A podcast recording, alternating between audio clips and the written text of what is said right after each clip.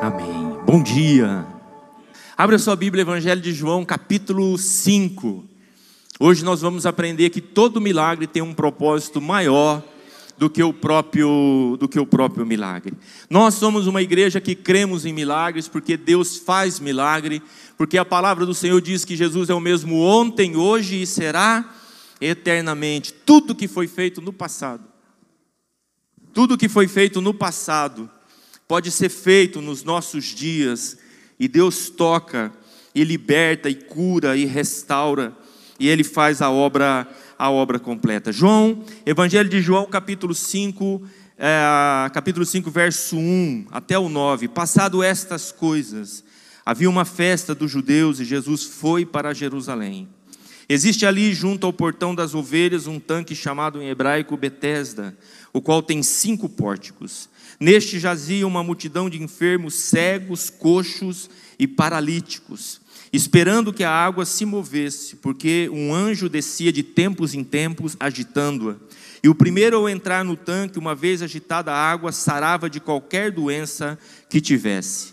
Estava ali um homem enfermo, havia 38 anos. Jesus, vendo-o deitado e sabendo que estava assim, havia muito tempo, perguntou: Você quer ser curado? O enfermo respondeu: Senhor, não tenho ninguém que me ponha no tanque quando a água é agitada. Quando tento entrar, outro enfermo chega antes de mim. Então Jesus lhe disse: Levante-se, pegue o seu leito e ande. Imediatamente o homem se viu curado e, pegando o seu leito, começou a andar. E aquele dia era sábado. Amém? Até aqui. Nós vamos aprender algumas lições à luz desse, desse texto, né? Mas deixa eu, eu colocar, sabe que a palavra que é ministrada, ela pode ter muitas fontes de inspiração. Cada um recebe de um jeito e é inspirado, né?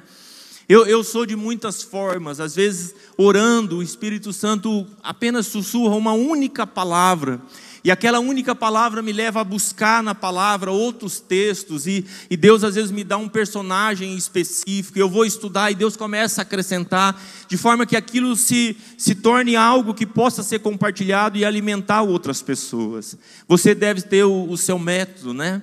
Uma outra forma que eu sou muito inspirado é assim: eu estou constantemente lendo, todas as manhãs, no meu tempo devocional, além da Bíblia que eu leio, além do tempo de oração, de meditação, sempre tem um livro que eu estou lendo paralelamente.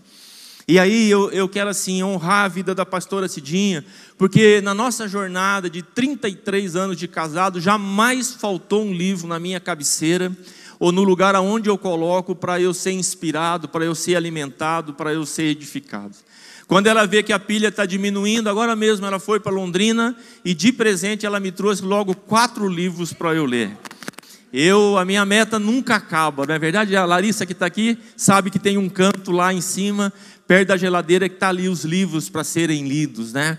E muitas vezes, quando você está lendo um material escrito por um homem de Deus, uma mulher de Deus, uma frase daquele livro é como uma palavra rema, que entra no teu coração e destrava. Então, o que eu vou compartilhar com vocês tem essa fonte aí é, de inspiração. Falando sobre o Evangelho de João, só para nós entendermos o contexto, amados. E você viu aí na, na sua Bíblia, ou você acompanhou aqui no, aqui no telão, Todas as vezes na Bíblia que tiver um texto entre colchetes, sabe o colchete, aquele parênteses mais. Isso significa que esse, esse acréscimo que foi feito ali não fazia parte do texto original. Alguém que transcreveu a Bíblia anos depois acrescentou para dar maior entendimento para aqueles que estão compreendendo. Né? É como se fosse um, um breve comentário que o copista ou aquele que estava fazendo ele é, note bem, né, para não ter confusão aqui. Então acrescentou da Bíblia? Não, não houve acréscimo nenhum. Por isso que ele está entre entre colchetes, já informando que não fazia parte do, do original, mas amplia o nosso, o nosso entendimento. Por quê? Porque o Evangelho de João ele foi escrito 20 anos depois dos outros evangelhos, de Mateus, Marcos e, e Lucas. E o objetivo central do Evangelho de João está no verso 31 do capítulo 20.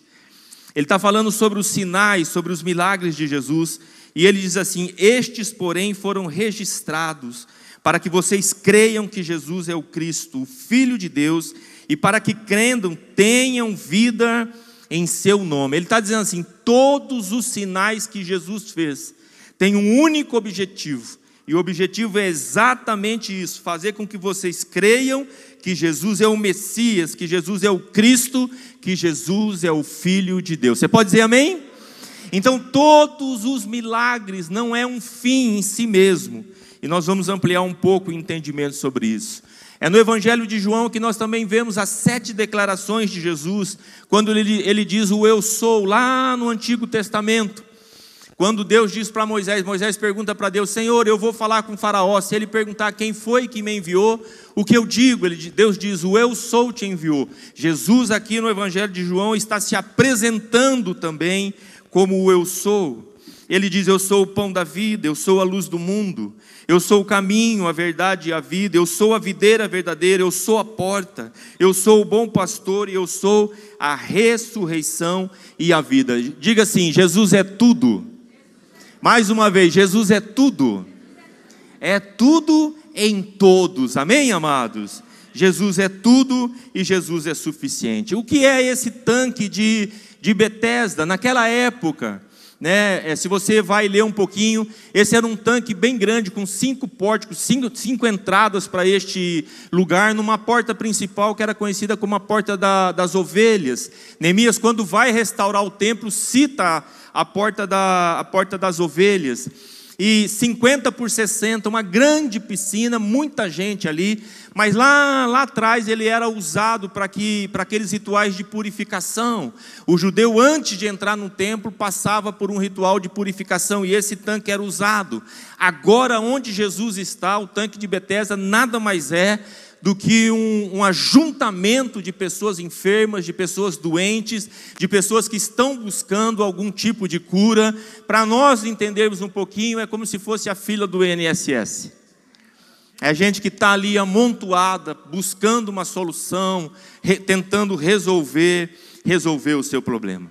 Uma vez por ano, todo homem judeu tinha que ir para Jerusalém. Isso fazia parte da, da lei.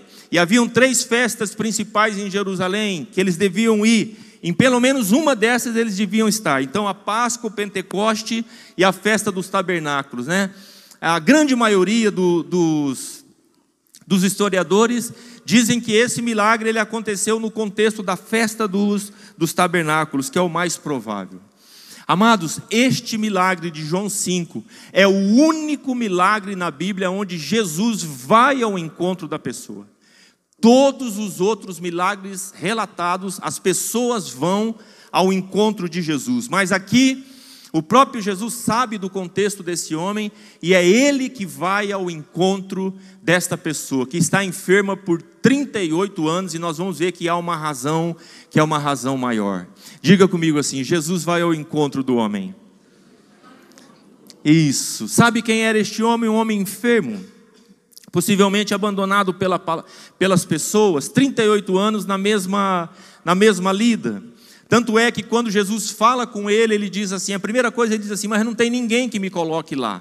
A minha família me abandonou, está cheio de queixa, está cheio de enfermidade é, na sua alma. Ele está reclamando da família que abandonou. Não tem ninguém aqui comigo quando a água, a água se mexe. Olha, se essa água curava ou não, não é certeza. O que se sabe é que debaixo de Jerusalém tinham fontes termais intermitentes, que às vezes davam aqueles jatos de água e ficavam um tempo sem dar. O fato é que, na crença popular daqueles dias, diz que um anjo descia naquele lugar. Não é certo que um anjo descia naquele, naquele lugar.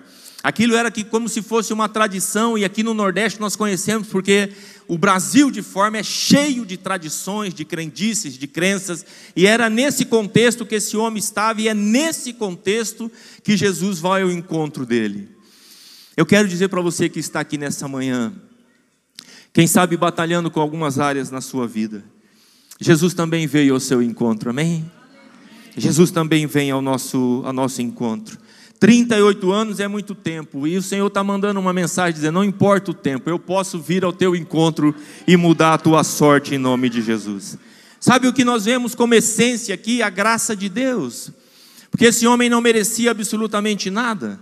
Porque ali junto com ele, no tanque de Bethesda, está cheio de outras pessoas, todo mundo tentando resolver o seu problema. E Jesus não vai lá, ele podia chegar lá e dizer assim: está todo mundo curado, e todo mundo ficaria curado, mas Jesus não faz isso. Jesus vai especificamente na direção daquele homem. Um homem enfermo de alma, a família já o deixou. Um homem também que tem que reclama do individualismo da sociedade que ele vive, porque ele diz assim: não dá tempo nem de eu chegar. hora que eu penso em entrar no tanque, o outro já entrou na minha frente. Uma, uma sociedade onde cada um estava ali para resolver o seu próprio, seu próprio problema. Qualquer semelhança com os nossos dias é mera coincidência, não é? Por que, que não é mera coincidência? Porque está ali o fator humano, o egoísmo está ali, a solução, a busca né, de solução é, para os seus próprios para os seus próprios problemas. Então, esse é o contexto que esse homem está vivendo. E eu quero deixar quatro lições para nós aprendermos aqui nessa manhã. A primeira delas é que a religiosidade me impede de ver o milagre. Você pode ler comigo aqui? Vamos ler juntos? Número um. Foi boa tentativa, vai. Quando eu disser você, é você, tá bom? Então vamos ler todo mundo junto. Um, dois, três, vamos. A religiosidade.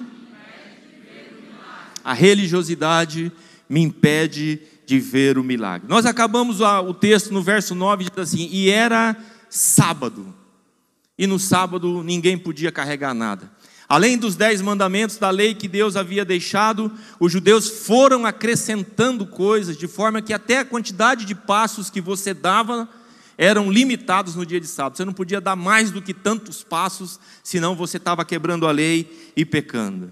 Então, no, ali no, no verso 10, João 5,10, quando os judeus olham aquele homem que foi curado por Jesus e ele está com a ele está com a sua cama agora na, nas costas. Eles olham para ele e dizem assim: Por isso os judeus disseram ao que tinha sido curado: É sábado, e neste dia você não tem permissão para carregar o seu leito. Olha que coisa interessante o que a religiosidade faz. Aquele homem, todo mundo possivelmente conhecia ele, ele estava enfermo há 38 anos, diga 38 anos. Pois os judeus encontram aquele homem agora que era enfermo há 38 anos, que não podia andar, nem sequer entrar com as próprias pernas dentro do tanque, e ao invés de dizer para ele assim: rapaz, quem foi que te curou? Eles perguntam assim: você sabe que é sábado hoje, né? E hoje você não pode carregar o que você está tá carregando. Amado, sabe que às vezes a gente cria tanto paradigma para o nosso relacionamento com Deus, que a gente começa a achar que Deus só opera daquele jeito que a gente acha que Ele, que ele vai operar. A gente começa a colocar Deus dentro de um, de um quadrado, dentro da nossa ótica, dentro da forma da gente ver, de enxergar do jeito da, da gente processar as coisas. Então diz que era dia de sábado e o foco deles estava na, naquilo que aquele homem não podia fazer, ao invés do, daquilo que Deus havia feito, o próprio Cristo havia feito na, na vida deles.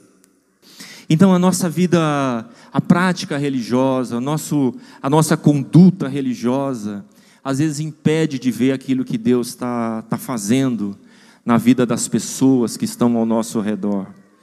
Amados, presta atenção no que eu vou te dizer, sabe?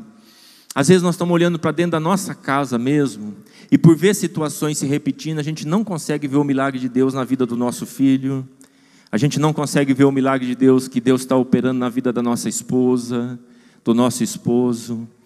E às vezes a gente começa a fazer exatamente como esses judeus religiosos aqui. A gente diz assim: está indo na igreja, mas não está resolvendo nada. Nunca muda. É sempre do mesmo jeito. É fogo de palha. Parece que vai mudar, mas não muda.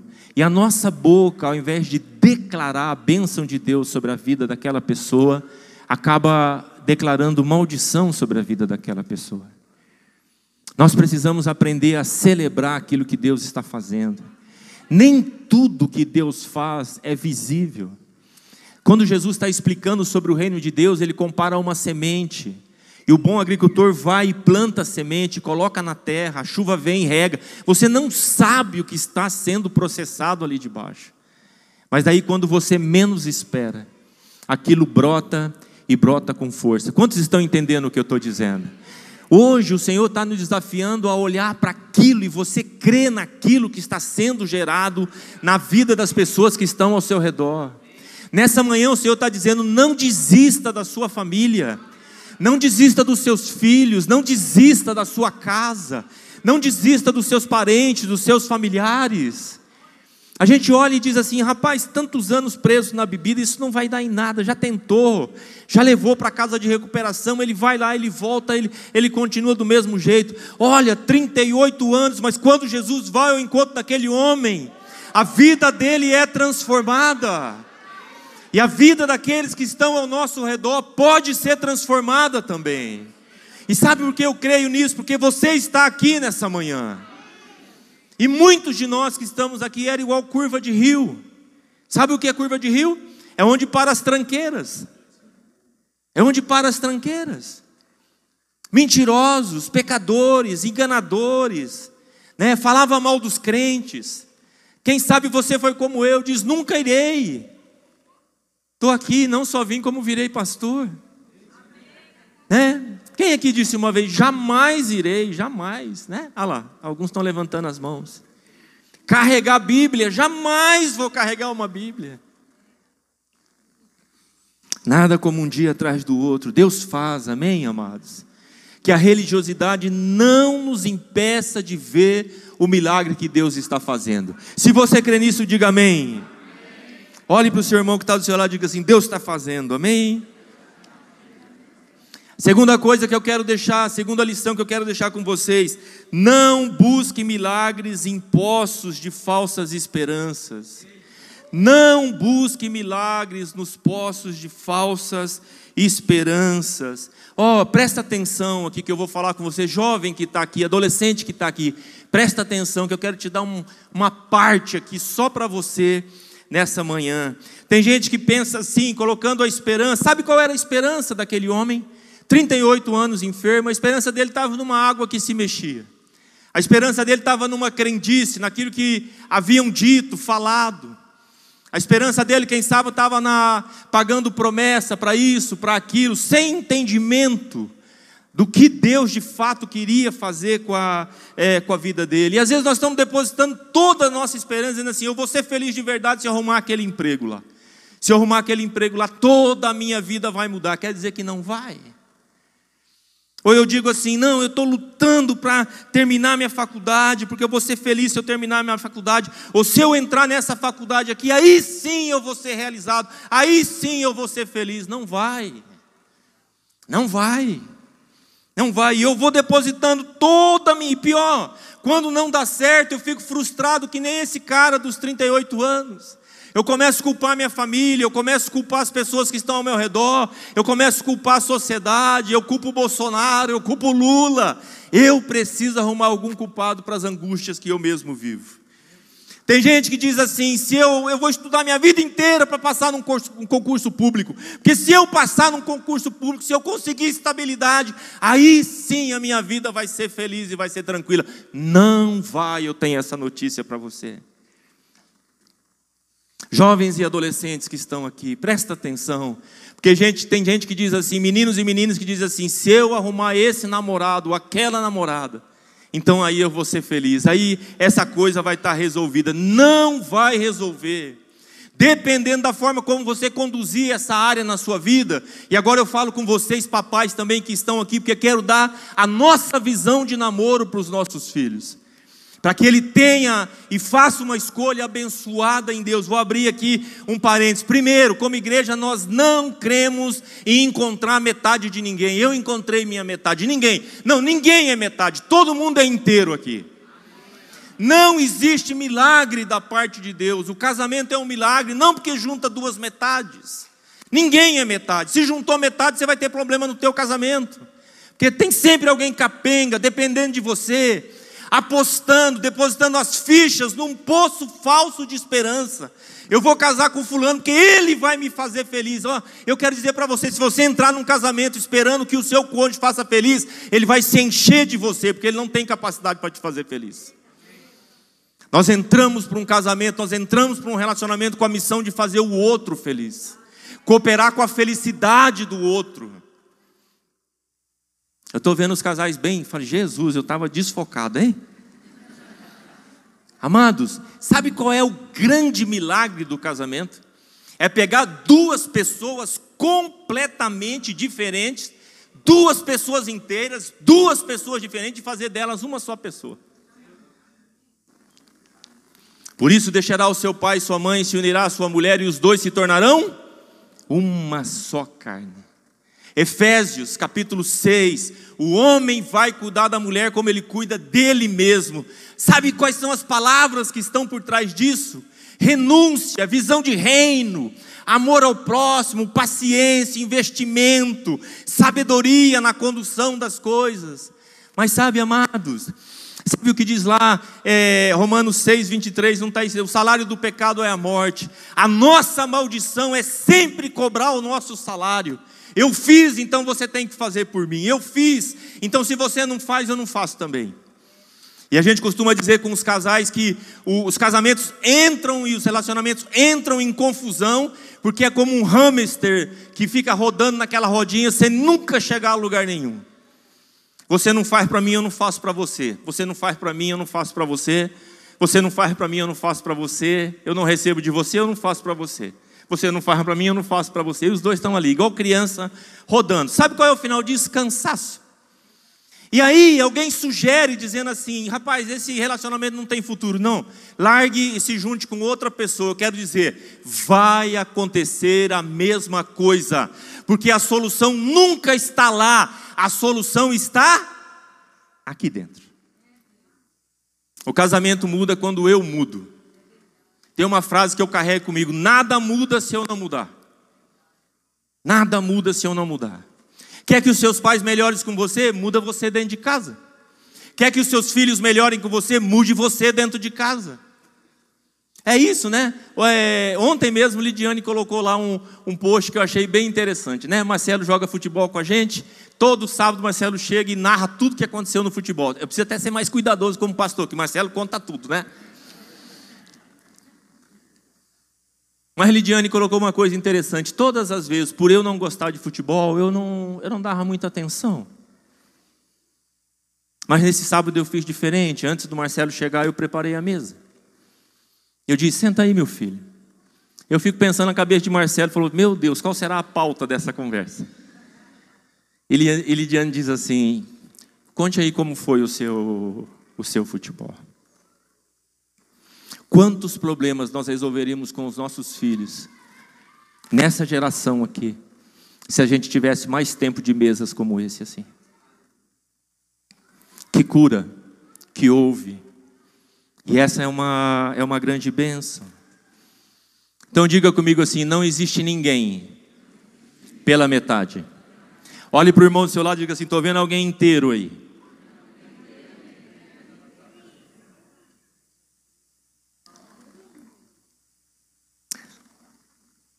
A esperança no poço nos impede de ver a fonte. Diga comigo, a esperança no poço me impede de ver a fonte.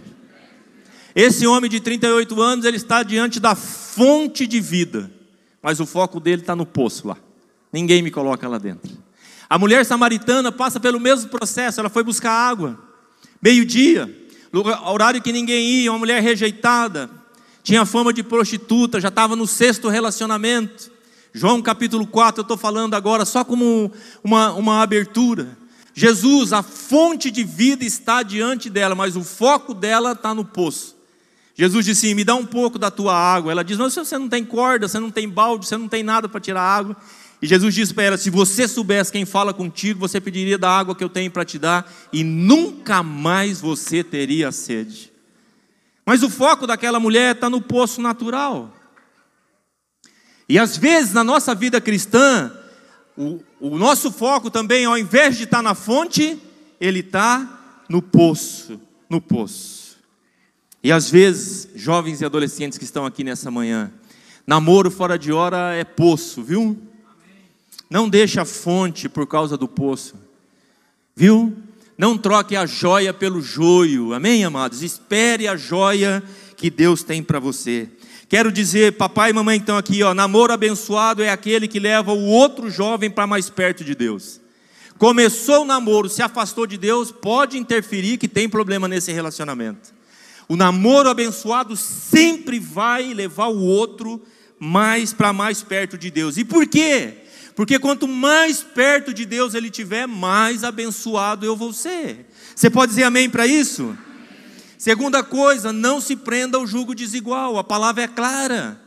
Não inicie o um namoro com alguém que não tem a mesma fé que você, que não crê como você, que não pratica a, a sua vida cristã da mesma forma como você.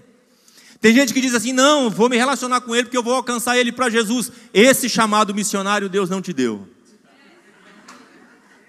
Deus não te deu. É, Deus não te deu esse chamado missionário. Eu vou é namorar muito, porque daí eu atraio eles para a igreja. Vai nada. A probabilidade do limpo ficar sujo é maior. Práticas, condutas, conf... todo casamento na Bíblia que você vê, o próprio Salomão, que começou tão bem a jornada dele, a Bíblia testemunha que ele acabou tropeçando e tropeçando feio por causa dos relacionamentos que ele firmou. Não se prenda ao jugo desigual. Adolescentes e jovens que estão aqui, amadureça primeiro. Antes de começar um relacionamento, pastor, mas a idade vai passar, eu vou ficar solteiro. Não vai. Não vai. Lá em João 16, 12, está escrito lá, olha o que Jesus diz: Tenho ainda muito para lhes dizer, mas vocês não o podem suportar agora.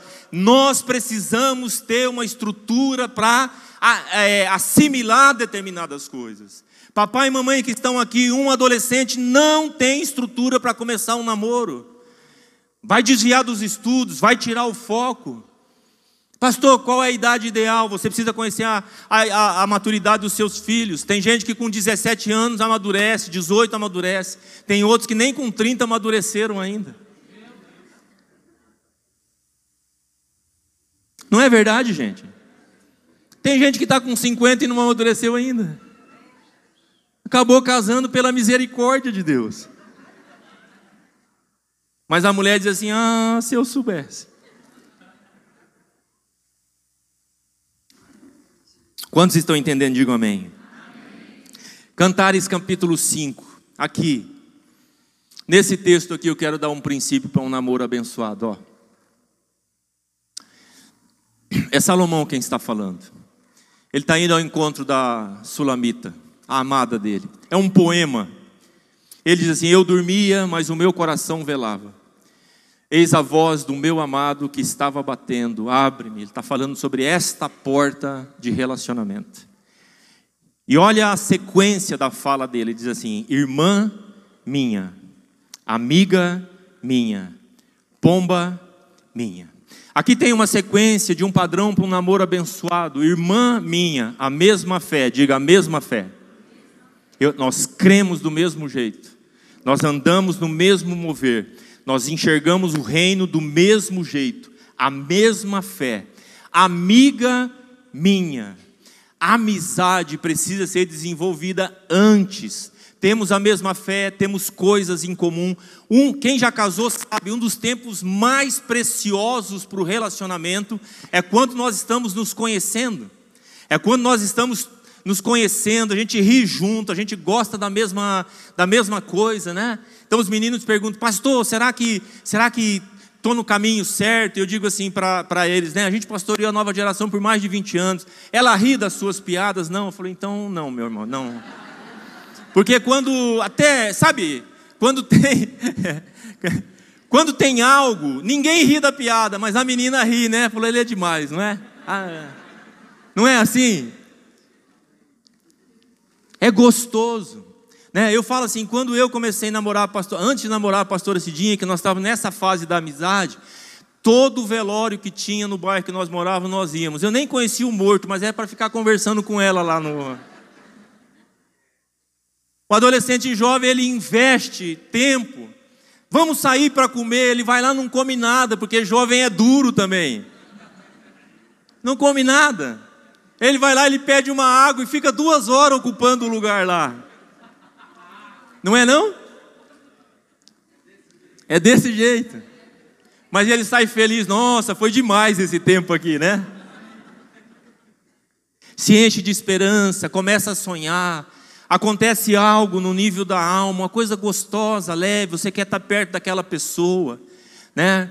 É, olha, o livro de Cantares é um livro romântico, você fica vermelho quando vê a outra pessoa, ouve a voz, dispara o, o coração, são sinais de coisas que estão acontecendo, mas você não atropela as, as fases. E o último é pomba minha, é quando você entra para a área do romance, é quando você começa a funilar para um compromisso mais, mais sério mas não inverte. Sabe qual é o problema da geração da gente agora, gente? É que a gente começa pelo pomba minha. E aí, quando começa pelo pomba minha, não dá certo. Porque inverter. a pastora Sadinha está dizendo assim: aí a pomba bate asa e vai embora, logo, logo, logo. Entra por uma área. E eu vou dizer, sabe, aqueles que iniciam vida sexual muito cedo não conseguem mais parar. Existe algo biológico que foi colocado dentro do homem e da mulher para dar vazão no lugar certo, e o lugar certo é dentro do contexto de casamento. Aí é o lugar da bênção. Não, mas é comum para a geração. Não, não é comum. Não chame de comum aquilo que é santo para Deus. Não chame de comum. Não banalize. O chamado para o jovem, para o menino, para a menina é de santidade, é aguardar pelo tempo do casamento para ser abençoado. Amém? Pode virar a próxima página, por favor.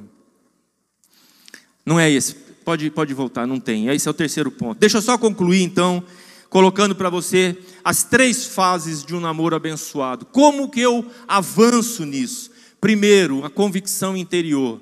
Isso aqui tudo que eu falei antes gera em mim uma convicção interior. É ele é ela. Nós queremos avançar no nosso relacionamento. Nós temos a mesma fé, nós somos amigos, caminhamos, gostamos de estar junto.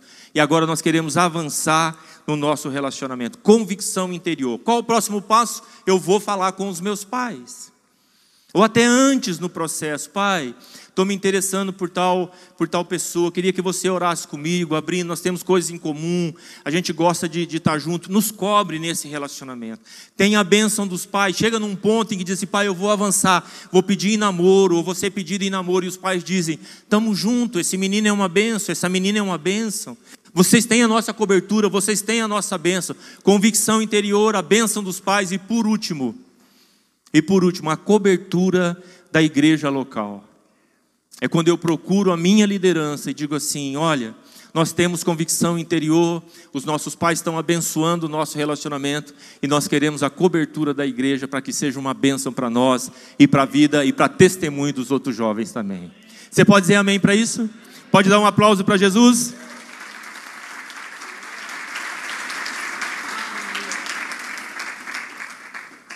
Então, na próxima celebração de jovens, quem sabe eu e a pastora Cidinha vão vir para esmiuçar isso mais com os jovens aqui. Amém? Número 3, então, continuando aí as lições. Todo milagre traz uma grande responsabilidade. Diga comigo, todo milagre traz uma grande responsabilidade. Pastor Luciano escrevendo sobre esse texto, pastor Luciano Subirá, ele fala que é mais do que um privilégio, mas é uma grande responsabilidade responsabilidade quando Deus opera um milagre nas nossas vidas. É por isso que quando Jesus chega para esse homem que está enfermo há 38 anos, parece sem sentido a pergunta que ele faz, mas ele olha para aquele homem e a pergunta é: Você quer ser curado? Eu pergunto para você: o que é que aquele homem mais queria? Será? É por isso que Jesus está perguntando, porque todo milagre traz consigo responsabilidade nova. Aquele coxo precisa saber que ninguém mais vai carregar ele, que ninguém vai dar mais esmola para ele, que ninguém vai dar mais comida para ele, que agora ele vai ser uma pessoa normal, vai assumir responsabilidade, vai trabalhar. A vida dele vai ser mudada completamente. No verso 14 do capítulo 5, Jesus encontra com ele depois do milagre. Diz o texto: mais tarde, Jesus o encontrou no templo e lhe disse: Olhe, você foi curado não peques mais, para que não lhe aconteça coisa, diga coisa pior.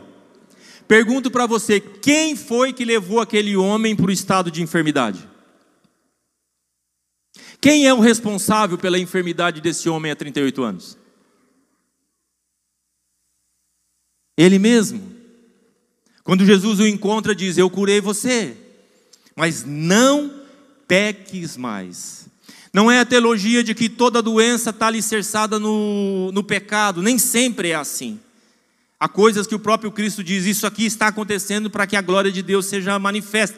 Nesses casos, nesse caso específico, tinha a ver com o pecado que este homem havia cometido. E Jesus agora está trazendo sobre ele uma nova responsabilidade. Você foi curado. Não pratique mais as coisas que você estava praticando, para que coisa pior não te aconteça. Amado, sabe o que é a coisa pior? É perder a própria salvação. Essa é a coisa pior.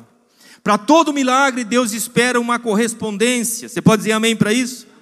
E a Bíblia nos mostra vários casos em que não houve correspondência por parte das pessoas. Lá em Números capítulo 14, versos 22 e 23, fala daquela geração que viu tantos sinais da parte de Deus e ainda assim morreu no deserto. Diz o texto: Todos os homens que viram a minha glória e os meus sinais que fiz no Egito e no deserto, e me tentaram estas dez vezes e não obedeceram a minha voz, não verão a terra de que seus, a que seus pais jureis, e até nenhum daqueles que me provocaram haverá. Viram sinais, todos os milagres que aconteceram no, no Egito, e mesmo assim, mesmo assim, mesmo assim, tentaram tentaram ao Senhor, não corresponderam aos sinais. De toda aquela geração que saiu, apenas Josué e Caleb entraram com a nova geração na terra, na terra prometida. O rei Ezequias é outro exemplo, segundo Crônicas capítulo 32, 24 e 25. Jerusalém estava sitiada por um rei chamado Senaqueribe. Ele veio com força para destruir.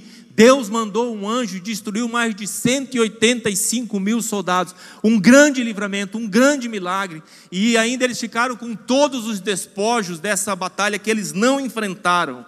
Mas diz o texto: naqueles dias adoeceu Ezequias mortalmente. Então orou ao Senhor que lhe falou e lhe deu um sinal.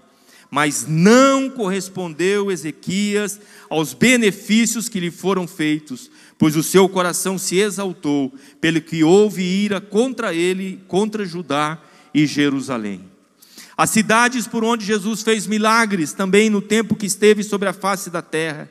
Né? Mateus capítulo 11, versos 20 e 24, diz o texto: Então Jesus começou a repreender as cidades nas quais ele tinha feito muitos milagres, pelo fato de não terem se arrependido. Ai de ti, Corazim, ai de você, Betsaida, porque se em Tiro e Sidom se tivessem operado milagres que foram feitos em vocês, há muito que eles teriam se arrependido com pano de saco e cinza. Mas eu digo a vocês que no dia do juízo haverá menor rigor para Tiro e Sidom do que para vocês. E você, Cafarnaum, pensa que será elevado até o céu, será jogada no inferno. Porque se em Sodoma se tivessem operado os milagres que foram feitos em você, ela teria permanecido até o dia de hoje. Mas eu digo a vocês que no dia do juízo haverá menos rigor para a terra de Sodoma do que para você. Tantos sinais que Jesus fez e não houve correspondência. Romanos capítulo 11, verso 22. Lá está escrito: "Considerai a bondade e a severidade de Deus". Temos que considerar tanto uma coisa como a outra coisa. Deus é bom, Deus é bom, mas Deus também não vai abrir mão da sua palavra no dia do julgamento final. Temos que estar atentos para estas coisas. Todo milagre exige uma correspondência. Amém, amados? Diga comigo mais uma vez bem forte: todo milagre requer uma correspondência. Nós precisamos nos posicionar. E o último e quarta lição que está aqui: todo milagre tem como objetivo maior revelar o caminho com letra maiúscula. Todo milagre tem como objetivo maior revelar o caminho. Êxodo capítulo 33, versos de 1 a 3. Esta mesma geração que eu acabei de ler aqui, que vocês viram os sinais. Chega um, um ponto, amados, nesse texto aqui, que Deus diz assim: Moisés, para mim chega. Eu vou destruir todo mundo, vou abortar o processo, vou começar algo novo atrás de você. E Moisés, como era um homem intercessor, ele disse: Senhor, não faça isso. O que as outras nações vão dizer, porque foi a tua mão poderosa, e esse testemunho já está diante de toda a terra, que foi o Senhor que nos tirou da terra do Egito.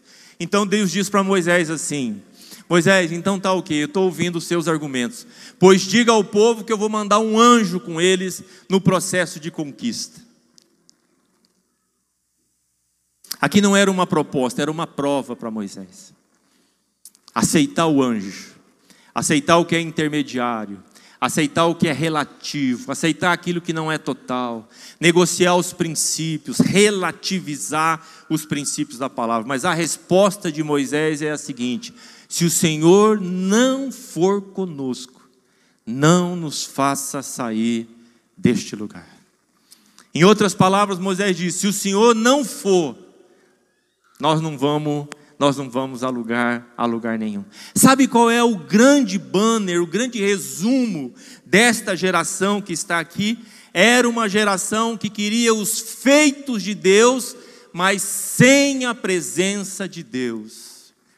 Era uma geração que estava atrás dos feitos de Deus, mas não queria a presença de Deus.